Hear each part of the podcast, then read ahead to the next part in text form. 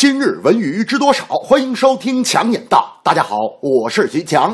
解放军报最近发文，影视作品穿军装、小鲜肉，怎么看都不像中国军人。文称，最近一段时间，社会对有些军旅题材作品提出了质疑，批评之声认为，有些编导不是扎扎实实的去写现实军营生活，而是用一些满是脂粉气、奶油味的帅哥去演绎完全脱离实际的军营生活。穿上军装的小鲜肉，有颜值却没素质，怎么看？都不像顶天立地的中国军人，这是一种伪现实主义创作。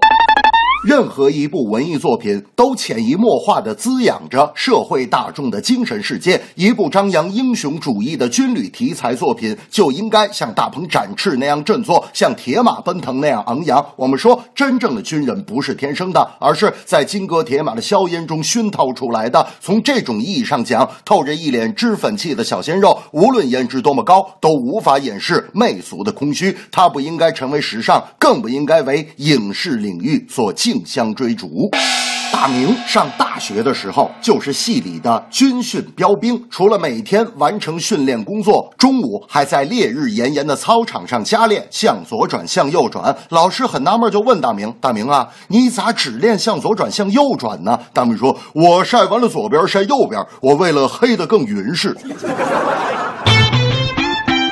近日，中国足协已将五千万元人民币违约金支付给前国足主帅卡马乔，包括三千万工资和两千万的税及违约金。支付完违约金之后，卡马乔与中国足球的联系正式断绝。经过卡马乔、足协以及之前与足协合作的万达集团之间多次协商，足协最终同意支付五千万人民币给卡马乔。据悉，卡马乔曾对足协提出过上诉，国际足联也做出了最后判决，但卡马乔也表示不会透露判决结果。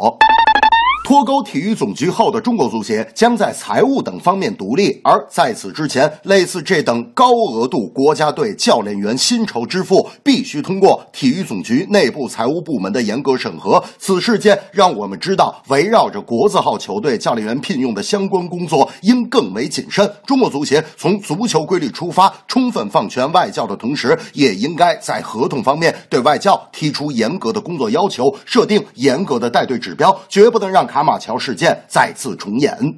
上个星期虽然气温骤降，但我们仍然坚持踢足球。结果大明踢了十分钟就不踢了，跑到场下边穿大衣边哆嗦。我说大明，你咋了？大明说没想到啊，我整天好吃好喝伺候着我的那群脂肪细胞，可我在凛冽的风中冻成狗的时候，他们丝毫不愿意燃烧自己给我取暖。我养了一群白眼狼啊！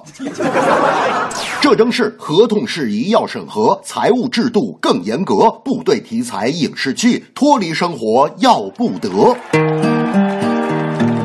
当兵到军营，通常兵之歌，歌里有妈妈，歌里有祖国。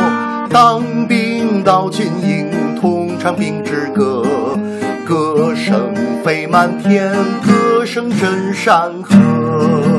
Thank you.